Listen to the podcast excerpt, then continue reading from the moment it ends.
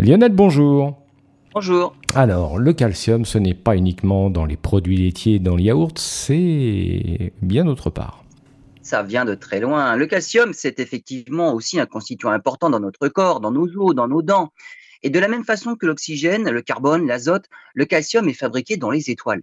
Tous ces éléments sont disséminés dans l'espace lors de l'explosion de l'étoile en supernova à la fin de sa vie. Mais certaines seulement de ces supernovas sont des supernovas riches en calcium. Elles sont très rares. C'était le problème que rencontraient les astronomes pour expliquer l'abondance du calcium dans notre galaxie.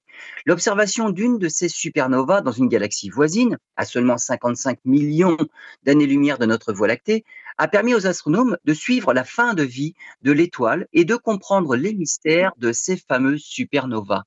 La supernova en question, qui a explosé en 2019, a en fait émis la plus grande quantité de calcium jamais observée. Les astronomes ont ainsi compris l'enchaînement des événements à l'origine de la synthèse du calcium.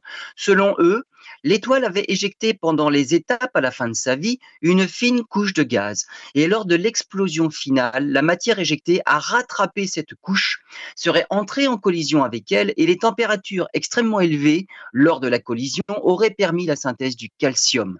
Comme l'a dit le célèbre astrophysicien Jean-Pierre Rives, nous sommes littéralement des poussières d'étoiles.